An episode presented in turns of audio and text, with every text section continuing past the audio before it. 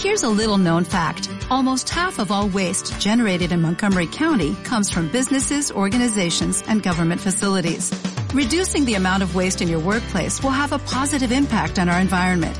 It can also save you money on your disposal costs. Reducing waste and recycling at your business is easy to do and is the law in Montgomery County. Make it your business to recycle right. Learn more at montgomerycountymd.gov slash recycle right or call 311. Observatorio Racionalista. Un punto donde nace el tratamiento crítico sobre los supuestos misterios que perduran en la cultura y donde las duras compuertas de la ignorancia y mentiras pintadas de enigmas se abrirán. Observatorio Racionalista.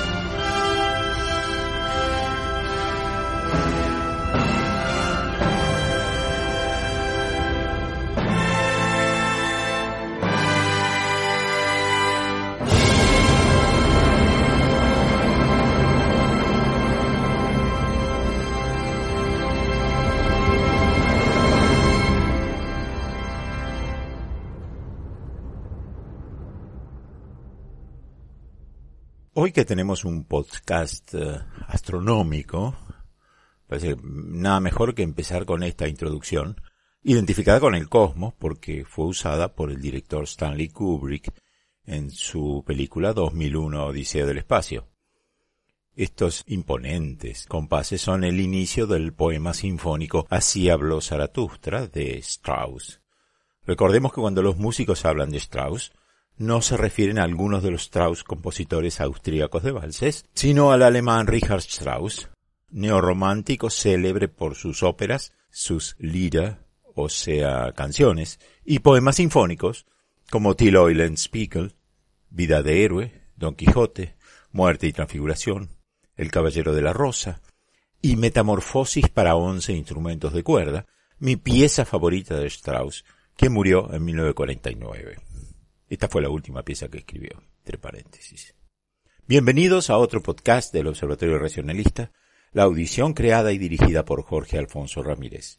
Nuevamente, los invito a dejar sus comentarios y sugerencias en Facebook Observatorio Racionalista, página oficial, y como siempre pueden escuchar o descargar estos podcasts de los sitios Observatorio Racionalista, página oficial y Vox y Observatorio Racionalista, página oficial Spotify.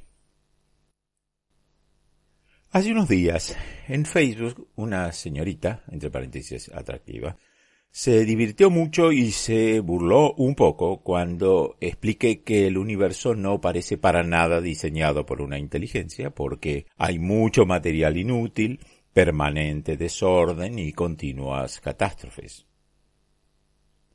Con la reacción de ella me di cuenta de que para el individuo promedio y para las personas religiosas en particular, el universo tiene orden y armonía, una procesión majestuosa de los planetas, con salida y ocaso del Sol sobre un fondo de estrellas inmóviles.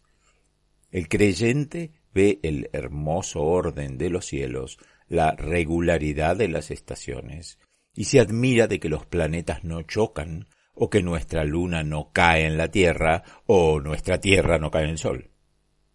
ven todo eso como prueba de un Dios inteligente, creador y gobernante del universo. Pero la física nos enseña que ese orden y armonía no existen. Cada día y cada hora hay choques, llamaradas, explosiones, catástrofes y aniquilaciones de cuerpos cósmicos. Nada está inmóvil en el cosmos. Muchos objetos se mueven rápido y chocan con otros. Muchos son infiernos de llamas y explosiones. El universo está cargado de escombros de planetas y satélites destrozados, de estrellas desarmadas por girar demasiado rápido, y en todas partes lluvias de meteoros de todo tamaño, cometas de enormes colas que se mueven sin rumbo fijo, aparentemente, y nebulosas inútiles que nunca fueron otra cosa. Las religiones les dijeron a los humanos que estamos en el centro del universo y que somos el objetivo, el sumum de toda la creación. Las religiones dicen que rezar cambia los acontecimientos y la fe mueve montañas, como hicieron el patriarca judío que detuvo el sol o el profeta que subió al cielo. El telescopio terminó con todas esas ilusiones. Flammarion concluyó que los hombres teníamos la vanidad de suponer que toda la creación fue hecha para nosotros, cuando en realidad la creación entera ni sospecha de nuestra existencia. Napoleón le preguntó a Laplace dónde entraba Dios en su astronomía y Laplace, muy famoso, contestó no necesitamos esa hipótesis. La astronomía de hoy no solo no necesita esa hipótesis, sino que muestra sus errores o imposibilidades. Por ejemplo, la Biblia dice que Dios creó el cielo y la tierra a la vez. Pero el universo tiene 13.800 millones de años, mientras que el Sol y la Tierra probablemente no tienen más de 4.600 millones de años. Peor, la Biblia dice, como al pasar, que Él, Dios, también hizo las estrellas. O sea que las estrellas fueron un detalle dentro de la creación de la Tierra. Pero ahora sabemos que no solo las estrellas no fueron creadas, sino que son el origen de todos los planetas y de toda la vida posible en el universo. Para ilustrar a la señorita entonces, analicemos todo esto en detalle. Para empezar, veamos ejemplos de desperdicio en la naturaleza, la colosal cantidad de espacio vacío inútil que es el universo. Para apreciar mejor distancias y proporciones, achiquemos el universo mil millones de veces, mil millones de veces. La Tierra entonces queda reducida a 12 milímetros de diámetro, un centímetro, un poquito más de un centímetro, el tamaño de una moneda chica. En esa escala, la Luna es un círculo de 3 milímetros, puesto a 38 centímetros de distancia. A continuación, vamos a encontrar el Sol que mide 14 centímetros de ancho, el diámetro de un plato de postre, a 150 metros de distancia. Y Neptuno achicado, es decir, el Neptuno que vamos a crear en este mundo encogido, estaría a 4 kilómetros y medio del Sol. Neptuno es donde la mayoría de la gente cree que termina el sistema solar, como muestran las láminas escolares. Pero no, el sistema solar sigue. En este mundo en miniatura que inventamos, pegado a Neptuno, empieza el cinturón de Kuiper, que es la región de los cometas de periodo corto, que son restos de la formación del sistema solar. Ahí hay como 100 millones de cometas con diámetros de 20 kilómetros o menos, pero también 35.000 de esos cometas se estima que son de 100 kilómetros de ancho o mayores. Si uno de esos grandes objetos cae en la Tierra estamos perdidos. Y nada impide que algo así pase, salvo nuestra buena suerte hasta ahora. En nuestra escala en miniatura, el cinturón de Kuiper se extiende hasta 150 kilómetros de distancia. Recordemos, empezamos con 38 centímetros entre la Tierra y la Luna y ahora estamos en 150 kilómetros de distancia y seguimos dentro del sistema solar. Como ven, el sistema solar no terminó en Neptuno o en Plutón. Más allá del cinturón de Kuiper, creemos que hay una región llamada la nube de Oort Opic, que sería la fuente de más objetos peligrosos, los cometas de periodo largo. Esta nube de Oort, incluso en nuestra maqueta reducida mil millones de veces, calza entre los 300.000 y los 750.000 kilómetros de distancia de nosotros, o de nuestra, de nuestra Tierra de un poquito más de un centímetro. Otra vez, empezamos con 38 centímetros a la Luna y terminamos a 750.000 kilómetros.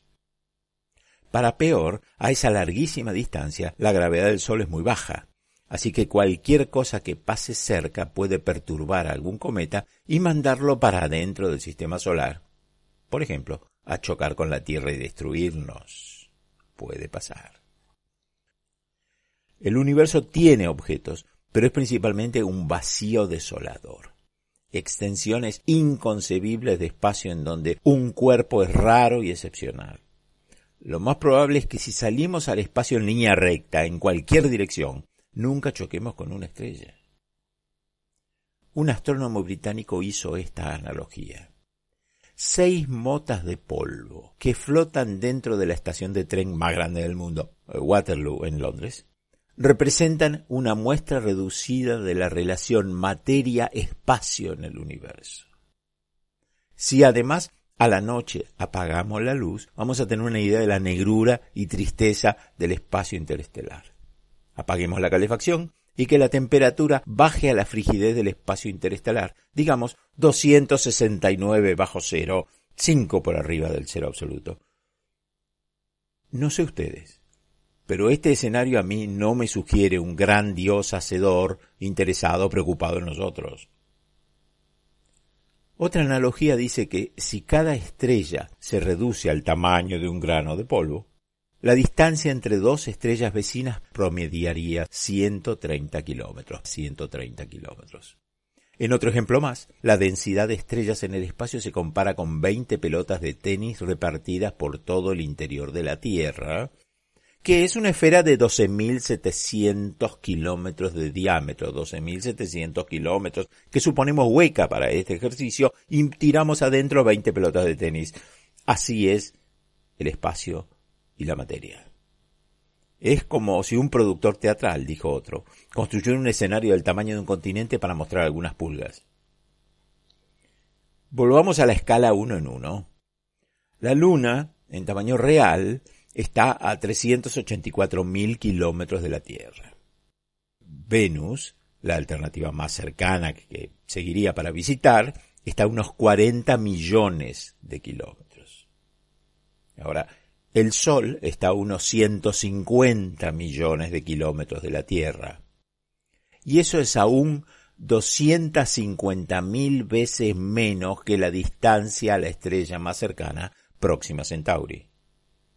Dicho de otro modo, la Luna está a 1,28 segundos de luz de nosotros, el Sol está a 8 minutos luz, y Próxima Centauri está cuatro años luz y cuarto de distancia. Con todo este espacio vacío, las estrellas casi nunca deberían chocar. Sin embargo, hay choques. El riesgo de choque es insignificante para una estrella individual, pero cientos de millones de estrellas en nuestra propia galaxia y otras muchas más allá crean la posibilidad de colisiones. Si el riesgo de choque es de 1 en 100 millones, algún objeto va a ser ese 1. La mejor estimación actual es que la Vía Láctea tiene entre 100.000 millones y 400.000 millones de estrellas, probablemente 200.000 millones, digamos. Y también hay entre 100.000 millones y 400.000 millones de planetas en la Vía Láctea, a razón de uno por estrella, un planeta por estrella. Quizás haya entre 10 a la 11, 100 mil millones y 10 a la 12, o sea, un billón de los nuestros, un millón de millones, de galaxias. Este cálculo nos da entre 10 a la 22 y 10 a la 24 planetas en el universo. Es un montón de planetas, pero la ventaja de tener tantos se arruina por las abismales distancias entre ellos y por el hecho de que la mayoría de los planetas no sirven para la vida. El universo fue hecho para nosotros. Entonces, ¿para qué tanto universo que ni siquiera podremos ver? Con la ayuda de telescopios espaciales como Hubble, Chandra o Planck, podemos ver hasta una distancia de 13.500 millones de años luz, que es desde cuando el Big Bang permitió que la luz escapara. Pero eso no significa que estemos viendo todo el universo, ni mucho menos, porque durante esos 13.500 millones de años que le tomó a la luz llegar a nosotros, el universo se fue expandiendo, y las fuentes de esa luz inicial se siguieron alejando. Están ya a 46.500 millones de años luz, así que no podemos verlas. Como si estas no fueran ya distancias totalmente inalcanzables e inútiles para nosotros, el universo duplica su tamaño cada diez mil millones de años. Por eso, todo lo que se haya alejado de nosotros más de diez mil millones de años luz, jamás podremos verlo.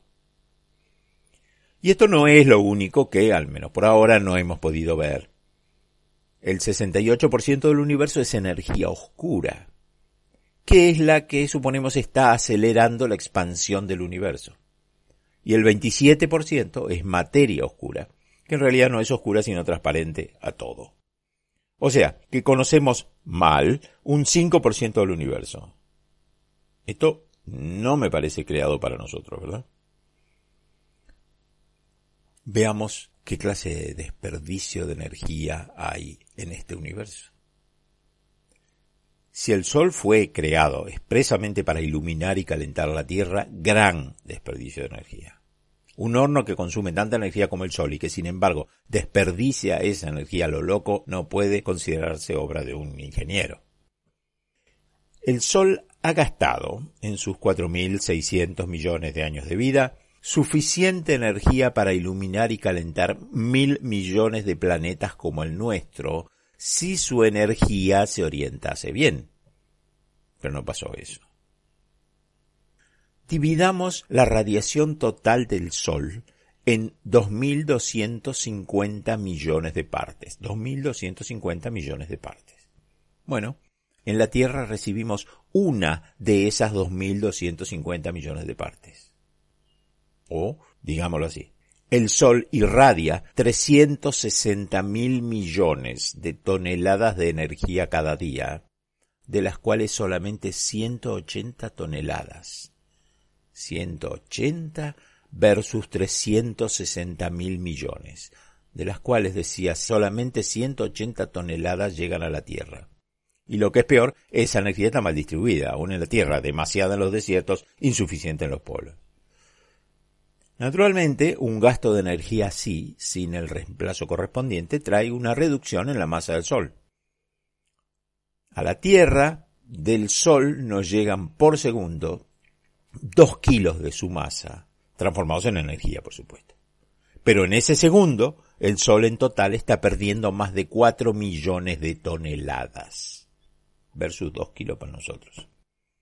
Esa enorme pérdida de la masa reduce la retención gravitacional del Sol sobre los planetas. Así que todos los planetas se están alejando lentamente del Sol rumbo al espacio. Como Mercurio y Venus son demasiado calientes para la vida, Kant y algunos teólogos defendieron la idea de que con este alejamiento Dios busca hacer a Mercurio y Venus habitables en el futuro. Lamentablemente para Kant y otros, al ritmo que esos dos planetas se alejan del Sol, van a pasar una a dos millones de años antes de que Venus tenga una temperatura similar a la de la Tierra. Y Mercurio va a servir para la vida recién después de varios miles de millones de años. La Tierra, junto con el conjunto, se aleja del Sol a como un metro cada cien años. Es cierto que eso es muy lento, pero al menos muestra que los creyentes están equivocados cuando creen que los planetas siempre orbitan el mismo sendero designado por Dios. Este derroche de energía solar no solo aleja los planetas, sino que va a llegar un día en que el calor y luz del Sol se habrán agotado. Todo en la Tierra va a morir, y la obra intelectual humana se habrá perdido para siempre. Nuestra Tierra se va a unir a miles de millones de piedras sin vida. Ese parece ser el plan. Vimos derroche de espacio y de energía.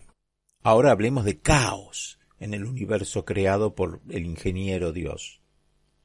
El hecho de que los planetas de nuestro sistema y sus satélites no se crucen ni se superpongan suele ser citado como evidencia de una superinteligencia que dirige.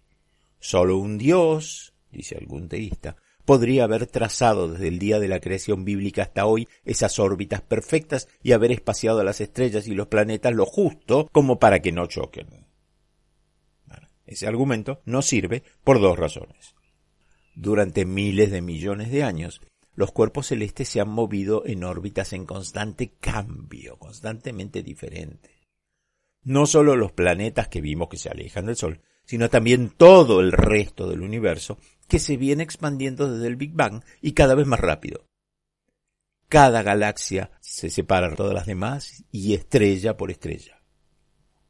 En segundo lugar, las órbitas del pasado y sus cambios causaron innumerables choques y destrucción de objetos celestes. Las órbitas que aún sobreviven y que el teísta muestra como evidencia de orden universal son justamente las que sobrevivieron en el tiempo, órbitas suficientemente distantes y suficientemente aisladas como para no interferir con nada.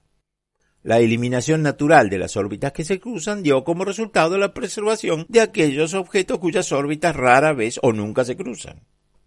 La supervivencia darwiniana del más apto aparece en los cuerpos muertos del cielo, igual que en los seres vivos en la tierra. Pero nos quedó la evidencia de esta selección natural. Restos de estrellas que estallaron, planetas y satélites aplastados. Incluso hoy, los astrónomos observan la aniquilación frecuente de cuerpos celestes. Con el tiempo, son tantos los choques espaciales que se acumulan que los científicos miden la edad de los planetas contando el número de cráteres que tienen. Todos los cráteres son impactos de objetos fuera de orden. Incluso las órbitas actuales no están completamente estabilizadas, y objetos chicos como los asteroides y los cometas todavía se desvían de sus órbitas normales y se convierten en amenazas para nosotros. Incluso la Luna es evidencia de violencia se formó hace unos 4.500 millones de años, entre 30 y 50 millones de años después del Sistema Solar, a partir de residuos puestos en órbita por un choque entre una proto-Tierra chica y otro planetoide como del tamaño de Marte. La física enseña que los planetas del Sistema Solar deberían orbitar en el mismo plano que el Sol, porque todos derivan de la misma nebulosa plana que giraba como un disco. Sin embargo, las órbitas no están todas en el mismo plano horizontal. Un poco o mucho, cada órbita planetaria está inclinada con respecto a las demás y con respecto al plano ecuatorial del Sol. Un caso extremo de órbita muy torcida es la de Plutón. En general, las órbitas no son coplanares porque cada objeto fue desviado por la gravedad de otro o fue golpeado por algo. Es seguro que alguna vez Plutón recibió un impacto. Y otros planetas también. Otra prueba más de que los objetos espaciales no marchan por senderos bíblicos planeados, organizados, paralelos y perpetuos. También la inclinación del eje de giro de cada planeta del sistema solar es distinta. Por ejemplo, el eje de la Tierra no es estable. A veces el eje se bambolea formando un cono imaginario en el espacio, igual que el eje de un trompo. Pese a eso, en general, los planetas giran alrededor de ejes casi verticales, digamos con un polo más o menos en la parte superior. Pero Dios decidió que el eje de Urano fuese casi horizontal. Como consecuencia, en Urano, si tuviera vida, las estaciones serían intolerables. Además, dos de los satélites de Urano viajan en órbitas perpendiculares a la órbita del planeta. Viendo desde arriba del polo norte de la Tierra, la mayoría de los planetas y satélites giran contra las agujas del reloj. Pero los satélites exteriores de Júpiter orbitan en sentido horario. Probablemente son asteroides capturados. Tritón, el satélite de Neptuno, gira en dirección opuesta a Neptuno. Los planetas son muy diferentes en la excentricidad de sus órbitas. Por ejemplo, la órbita de Plutón es tan alargada que a veces Plutón está más cerca del Sol que Neptuno. Algunos planetas están más aplastados en los polos que otros, algunos son sólidos, otros gaseosos. En fin, si hay una mente detrás de la formación de un sistema solar apto para la vida, no es una mente muy brillante. Digo esto porque todo esto fue hecho para la vida, ¿cierto? Hace 4.600 millones de años había una nube de polvo estelar, parte de una nebulosa. En algún momento la nube colapsó, posiblemente comprimida por la onda expansiva de la explosión de una estrella cerca. Al comprimirse, la nube creó un núcleo duro y un disco de gases alrededor. Al final, la presión de la materia en el núcleo fue tan grande que los átomos de hidrógeno empezaron a fusionarse en helio, liberando muchísima energía. Así se formó el Sol. El Sol usó más del 99% de esta materia. El resto formó el disco alrededor, que giraba porque conservaba el impulso de la nebulosa. Al girar, el disco expulsó, o sea, centrifugó parte del gas. Ese gas expulsado mantuvo su momento angular, así que formó sus propios remolinos más chicos. Por causa de la gravedad, los remolinos se condensaron y formaron los planetas. Cerca del Sol se formaron los planetas rocosos como la Tierra, porque hielo y gases no podían sobrevivir cerca de todo ese calor. Gas y hielo se acumularon más lejos y formaron los gigantes de gas y hielo. Y más lejos todavía se formaron cometas. A los que dicen qué ordenado y pacífico es el universo de Dios, hay que recordarles que las estrellas y los planetas están hechos de la destrucción de nebulosas, y que la mayor parte de la destrucción produce estrellas que tampoco pueden tener vida. A principios del siglo XX, el astrónomo William Herschel, el descubridor de Urano, todavía creía que el Sol podría ser un planeta habitable, pero ahora sabemos que las temperaturas en las estrellas van entre 2.500 y 50.000 grados centígrados, y dentro de una estrella grande el calor podría alcanzar 18 millones de grados. A esas temperaturas las moléculas se rompen en átomos y los átomos se rompen en partículas no puede haber vida. Otra forma posible de hacer planetas es cuando dos estrellas se cruzan a una distancia de dos o tres diámetros y una levanta en otra mareas encendidas que pueden condensarse en planetas. Pero se estima que eso pasa una vez en un millón de millones de años. Un millón de millones de años. Como no es posible la vida en millones de agujeros negros, nebulosas, estrellas, cometas, asteroides, planetoides y planetas no adecuados, desde el punto de vista de un creyente, los planetas y los satélites de planetas que sí sean hospitalarios para la vida deberían ser muchos más que cualquier otra cosa porque son la única forma de tener vida. Pero no. Los planetas aptos son muy raros. El sistema solar supera el promedio que se estima, de un planeta por estrella. El Sol tiene ocho planetas, pero casi ninguno de esos planetas sirve para la vida. Un planeta con alguna forma de vida, cualquiera sea, es una excepción entre planetas. La vida avanzada de la Tierra es más excepcional todavía, y se debe a muchas casualidades. La Tierra tiene al gran Júpiter cerca, que es una aspiradora de muchos meteoros que vienen del exterior.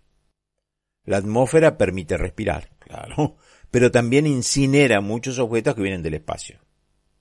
La Tierra tiene un campo magnético que desvía la radiación peligrosa. La Tierra está a la distancia de ricitos de oro, la del cuento. Ricitos de oro. Ni demasiado caliente ni demasiado fría. Así que puede tener agua líquida. Y tiene una composición del suelo buena para la vegetación tiene una luna, tenemos una luna que funciona como ancla del eje de giro y permite estaciones estables que son necesarias para la agricultura. Son demasiados requisitos, demasiadas coincidencias para permitir la vida. Con tantas condiciones, la vida debe de ser rara en el universo, así que aceptémoslo. El universo es algo casi sin vida. Esta realidad no concilia con la idea de que el universo fue hecho para la vida. ¿Para qué iba Dios a agregar tanta materia cómica estéril? Dios parece alguien que vuelca un camión cisterna para llenar un vaso. ¿Para qué iba a crear tanta cosa no apta, no? Tomando el ejemplo del sistema solar, la mayoría de los planetas están demasiado cerca, demasiado calientes o demasiado lejos, demasiado fríos para mantener la vida. Peor aún, cuanto más lejos está un planeta del Sol, más rápido gira. Venus, muy cerca del Sol, gira tan despacio que sus días y noches duran semanas. Saturno y Urano, planetas distantes y muy fríos, giran tan rápido que cada uno tiene días y noches de 10 horas. Esto es lo contrario de lo que debería ser, de lo que convendría. Los planetas exteriores, los alejados, deberían girar más despacio para absorber y acumular más calor profundo. Y los planetas más cálidos deberían girar más rápido para que no se acumulen temperaturas tan altas que quemen la vegetación o hiervan el agua. Si el propósito del universo es que haya vida, pero hasta ahora hay vida en un planeta y quizás en ningún otro, ¿qué nos dice eso sobre la eficacia divina? Sabemos que los agujeros negros, las nebulosas, las estrellas, los planetoides y muchos planetas no son aptos para la vida. ¿Qué pasa con los objetos más chicos, como meteoros, cometas, asteroides? Recuerden que el asteroide que mató a los dinosaurios y destruyó la mitad de la vegetación terrestre tenía unos 12 kilómetros de ancho, mil veces menos que el diámetro de la Tierra. Sin embargo, hizo destrozos colosales. Y hay muchas rocas de ese tamaño o más grandes acechando en el cinturón de asteroides, el cinturón de Kuiper o la nube de Oort. Estas rocas no son buenas para crear vida, pero pueden ser buenas para destruirlas. Gracias Dios. Las rocas más grandes se llaman asteroides. Los asteroides son como planetas chicos que orbitan alrededor del Sol. Si los asteroides fueron hechos por Dios, deberían ser lindos y redondos, pero no son. Son demasiado chicos, así que la gravedad no es suficiente para redondearlos. Los asteroides vienen en todos los tamaños, desde casi mil kilómetros hasta rocas de un metro de ancho. La mayoría de los asteroides conocidos están en el cinturón de asteroides entre Marte y Júpiter. Son fragmentos de un planeta que nunca se llegó a formar. Se estima que el cinturón de asteroides tiene millones de asteroides chicos, pero de uno a dos millones de asteroides de más de un kilómetro de diámetro, y eso se vuelve muy peligroso cuando salen de curso. Troyano es un objeto espacial que comparte la órbita con dos objetos más grandes, pero no choca con ellos, porque la atracción de los dos objetos es compensada por la fuerza centrífuga del giro del conjunto. Es interesante. Y no es muy peligroso. Esto para variar no es algo peligroso. Se cree que hay tantos troyanos como asteroides hay en el cinturón de asteroides. Se han encontrado troyanos en todas partes, incluso alrededor de la Tierra. Los asteroides cercanos a la Tierra, o NEA en inglés, tienen órbitas que pasan cerca de la Tierra y algunos cruzan la trayectoria de la Tierra. Se conocen más de 27.000 asteroides cercanos a la Tierra. Más de 2.000 son grandes y potencialmente peligrosos. Unos 1.000 miden más de un kilómetro. Los NEAs eventualmente son perturbados y expulsados del sistema solar o por el contrario, enviados a chocar con algo en el sistema solar, por ejemplo con la Tierra. Para peor, parece que los NEAs que desaparecen están siendo reemplazados por otras amenazas que vienen de afuera. Con el tiempo, los asteroides se descomponen en pedazos más chicos, meteoros, que también orbitan el Sol. Cuando uno de esos meteoros entra en la atmósfera de la Tierra, antes de vaporizarse se calienta y hace brillar el aire alrededor. Por eso lo llamamos estrella fugaz, que tanta gente cree que es un plato volador bajando a la Tierra. Unos 25 millones de meteoros entran en nuestra atmósfera cada día, pero la mayoría se incineran en el aire. Hasta mil toneladas de polvo de meteoros se posan en el suelo cada día y más de seis mil piedras llegan al suelo cada año. Desde un lugar alto y con atmósfera despejada, se podrían ver caer cinco o seis meteoros por hora. Si un meteoro no se quema del todo en la atmósfera y aterriza en la superficie de la Tierra, se lo llama meteorito, y hay de muchos tamaños. Los más grandes hacen cráteres profundos. El mayor encontrado es Hoba, de 60 toneladas, en Grootfontein, Namibia. El segundo, casi 40 toneladas en Chaco argentino, de 34 toneladas en Groenlandia y de más de 20 en México y China. Y después hay por supuesto más. Como dijimos, los cometas vienen de las dos regiones más lejanas del sistema solar, la nube de Oort y el cinturón de Kuiper. Hay cometas con todo tipo de órbitas, elípticas, parabólicas, hiperbólicas, pero todos tienen un núcleo de roca dura y hielo rodeado por una nube de gases, y la famosa cola, hecha de polvo o de gases, que es empujada por el viento solar y que puede tener millones de kilómetros de largo. Cada vez que un cometa pasa cerca del Sol pierde más de su hielo, hasta que finalmente desaparece, como le pasó a muchos. A veces el Sol gasifica el hielo con tanta violencia que se rompe el núcleo. Pero los cometas también pueden romperse si se acercan a un objeto que haga una gravedad muy grande sobre ellos y los estire. O sea, nada es estable ni perenne en el cielo. Durante siglos, el único uso de los cometas fue asustar a sacerdotes, astrónomos y gente común. Tampoco sabe nadie para qué sirven. Estos cuerpos tienen una densidad tan baja que es fácil que los afecten muchos otros objetos y que cambien completamente de órbita. Bueno, en resumen, el cielo tiene miles de millones de escombros de desperdicios estelares y conflagraciones inútiles, pero peligrosos. Dios debería explicar por qué necesitaba que tantas de esas rocas peligrosas cayeran sobre la Tierra. Es cierto que billones de estas piedras caen en mares y en desiertos y no lastiman a nadie, pero eso es solamente gracias a que la mayor parte del planeta que Dios preparó para nosotros no es habitable por nosotros. Hablemos de estrellas, también inútiles para la vida. La estrella más antigua, muy apropiadamente llamada Matusalén, se formó a partir de una nebulosa hace 13.700 millones de años. Eso fue poco después del Big Bang. Pero otras estrellas siguieron formándose después, incluso hasta ahora mismo, y hay de todas las edades entonces. Pero las estrellas que se forman hoy han desperdiciado 13.700 millones de años como nebulosas que no sirven para la vida ni para otra cosa. Las estrellas no viven en ninguna paz bíblica. Son esferas de fuego que arden con una furia increíble infiernos tan tremendos que ni la peor tempestad, volcán o terremoto en la Tierra puede parecerse. No hay ninguna uniformidad entre las estrellas. No se parecen en tamaño. Hay supergigantes como Antares que ocupan 90 millones de veces más espacio que el Sol. O estrellas enanas como la de Van Manen, que es tan chica como la Tierra. La densidad también es muy regular. Sirio A es 50 veces más grande que su compañera enana Sirio B, pero pesa solamente tres veces más que Sirio B. Sirio B es tan densa que cada pulgada cúbica tiene una tonelada de masa. Las distancias entre las estrellas varían de pocos a muchos millones de kilómetros. Están distribuidas irregularmente, además. En cuanto a temperaturas, luminosidades, sus órbitas o la forma en que mueren, las estrellas varían enormemente.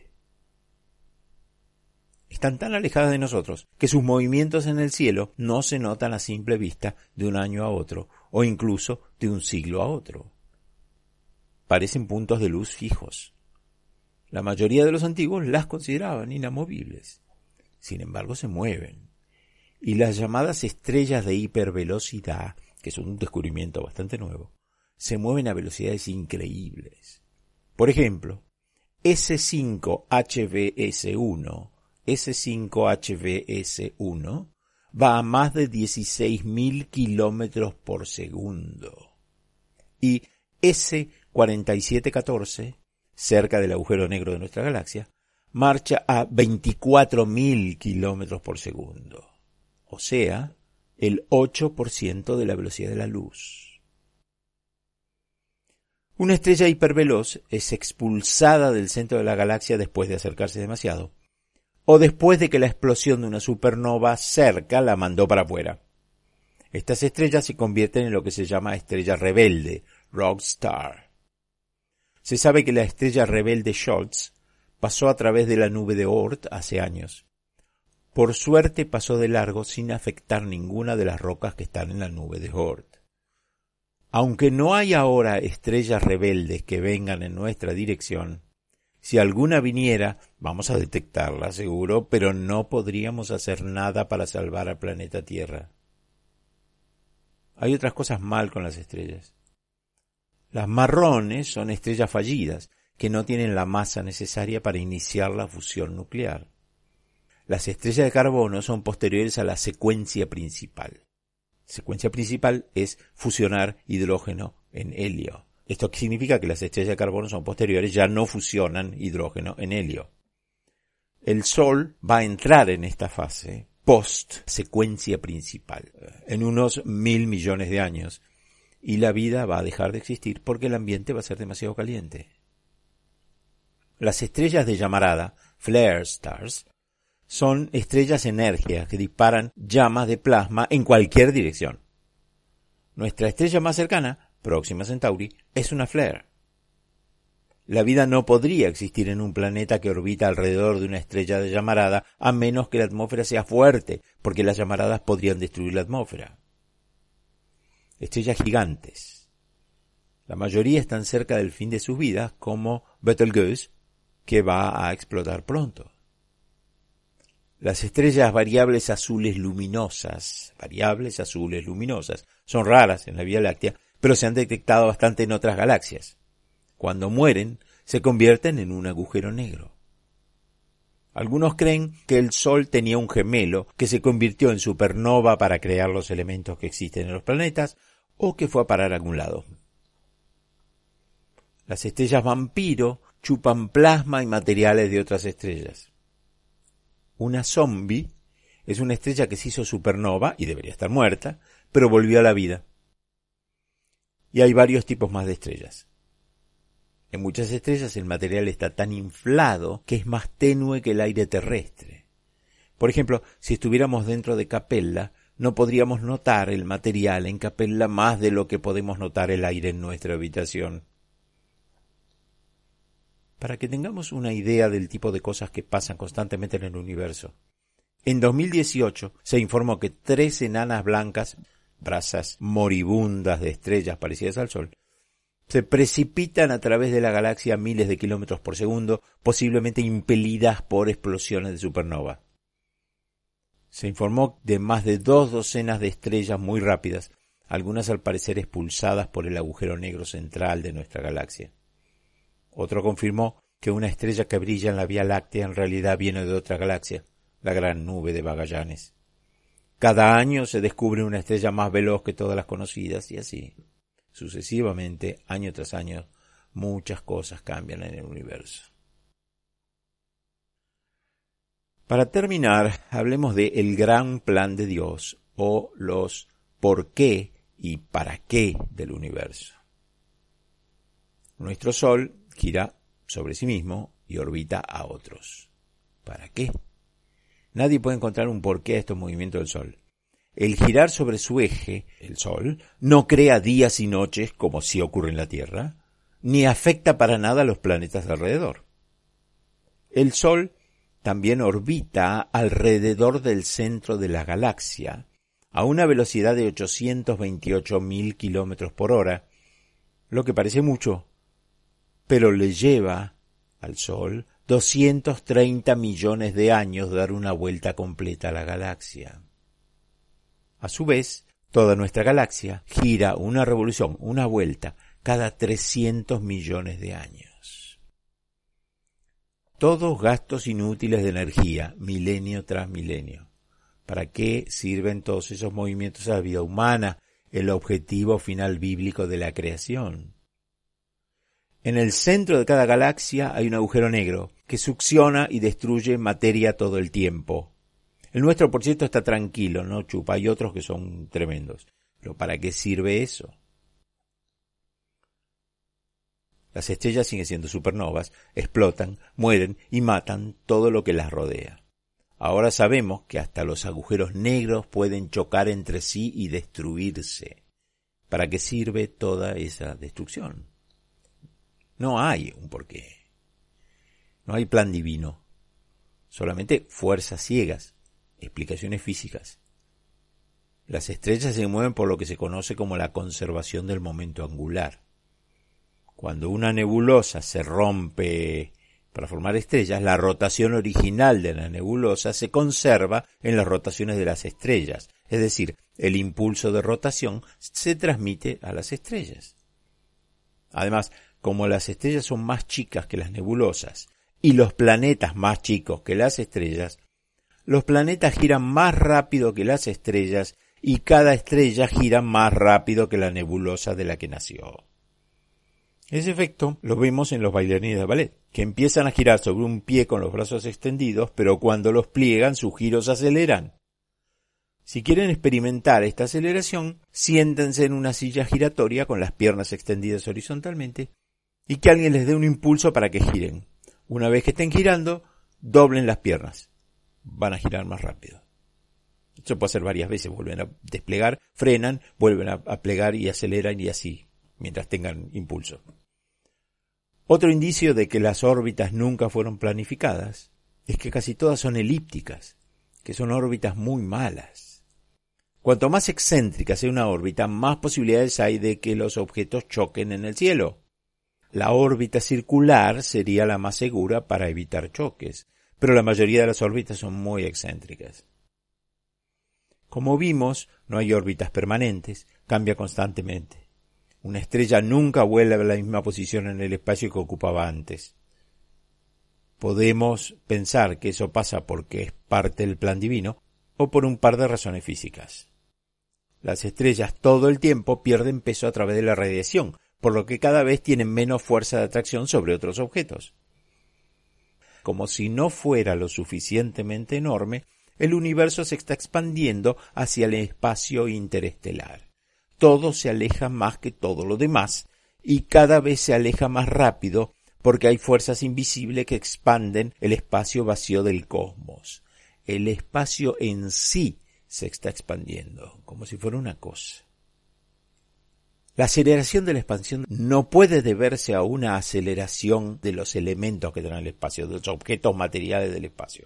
Porque llegado con esa aceleración a un cierto punto, los objetos alcanzarían o querrían pasar la velocidad de la luz y la física que conocemos no permite eso.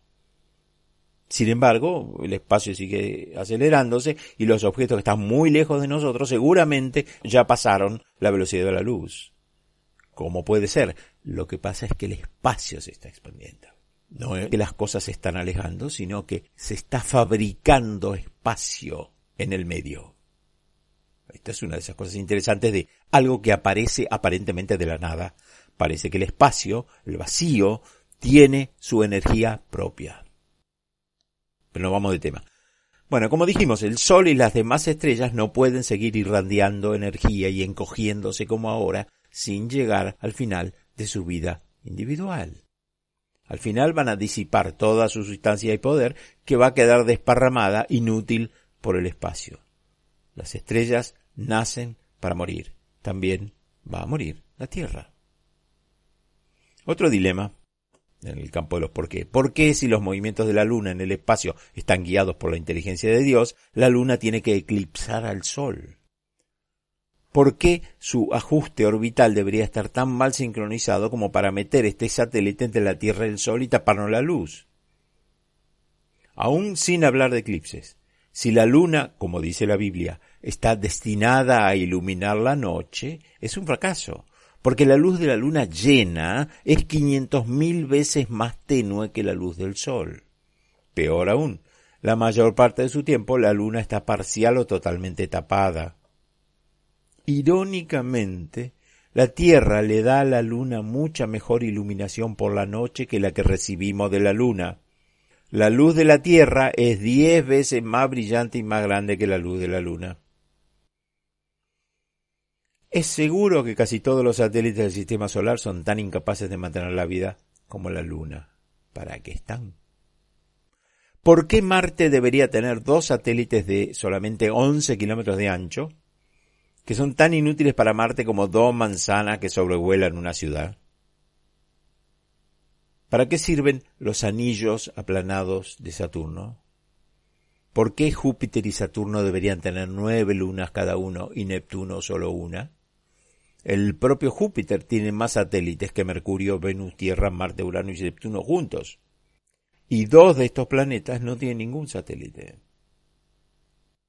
Algún teísta puede argumentar que los cuerpos celestes fueron hechos para ser admirados. Sin embargo, El cometa Halley aparece cada 74 a 79 años, ni siquiera ese movimiento es exacto. Nada es exacto en el universo. Mejor aún, el cometa Donati, visto por última vez en 1858, va a volver en el año 3801, así que va a poder admirarlo una generación de cada 50. Se supone que las estrellas originarias del universo fueron gigantes azules, de las cuales la mayoría, si no todas, desaparecieron. Desperdicio colosal. Esas estrellas vivieron y murieron sin producir nada. Si hay sabiduría en este arreglo y en la naturaleza de los satélites y todo lo demás, alguien debería explicárnoslo. Si realmente existiera un matemático cósmico detrás del universo, podríamos esperar resultados razonables y de precisión matemática.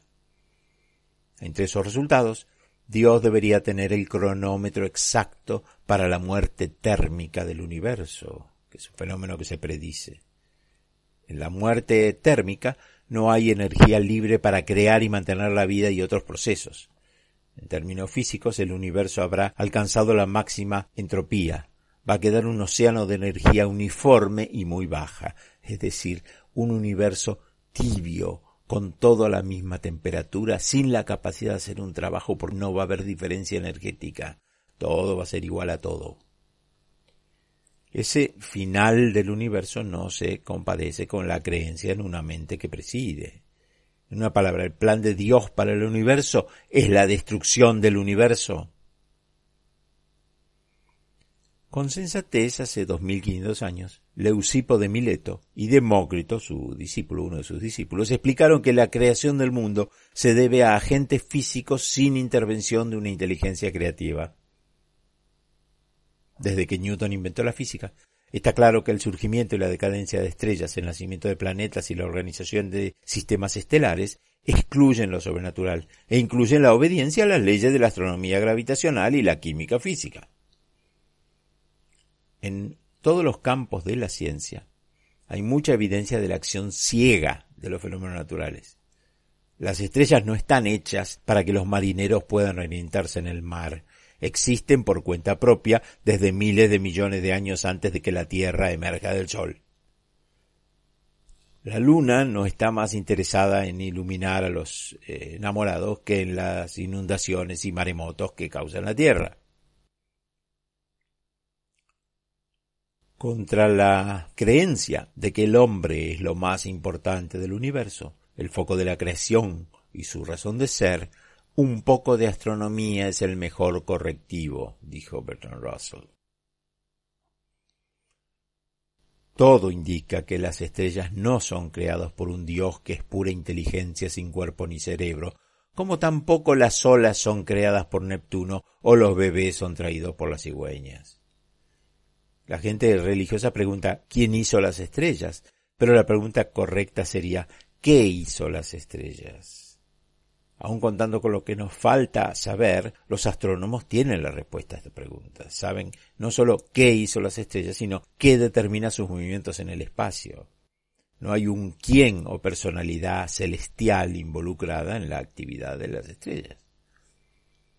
Los cielos no proclaman la gloria de Dios, más de los que proclaman la gloria de Zeus o de Hanuman el rey mono.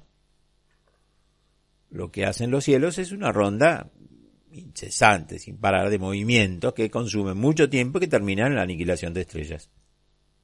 Si existiera, parece que nos tocó un Dios creador que anticipa durante una eternidad como una nébula, una entre billones, se va a transformar en un sol y en varios planetas, y cómo con el tiempo, mucho tiempo, el Dios va a meter en uno de esos planetas microorganismos patógenos, animales feroces y venenosos, parásitos, sequías, inundaciones, terremotos, huracanes, erupciones, tsunamis y cánceres que maten chicos, animalitos y otros inocentes.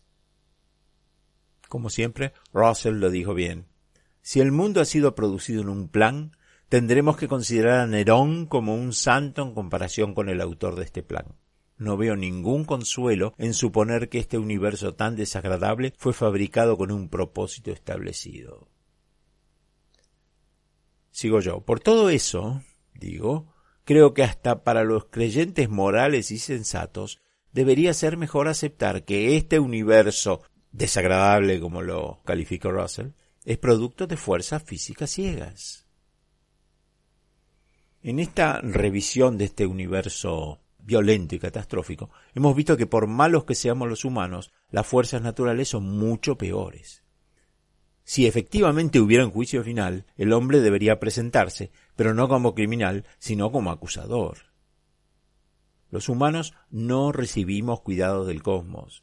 Tenemos que hacer todo por nuestra cuenta. Por suerte, convencidos de que no hay vida eterna esperándonos, nos vamos a esforzar por mejorar nuestras vidas en la Tierra. Para cerrar este podcast astronómico, nada más apropiado que escuchar Marte, el portador de la guerra, uno de los números de la suite Los Planetas del compositor británico Gustav Holst, fallecido en 1934.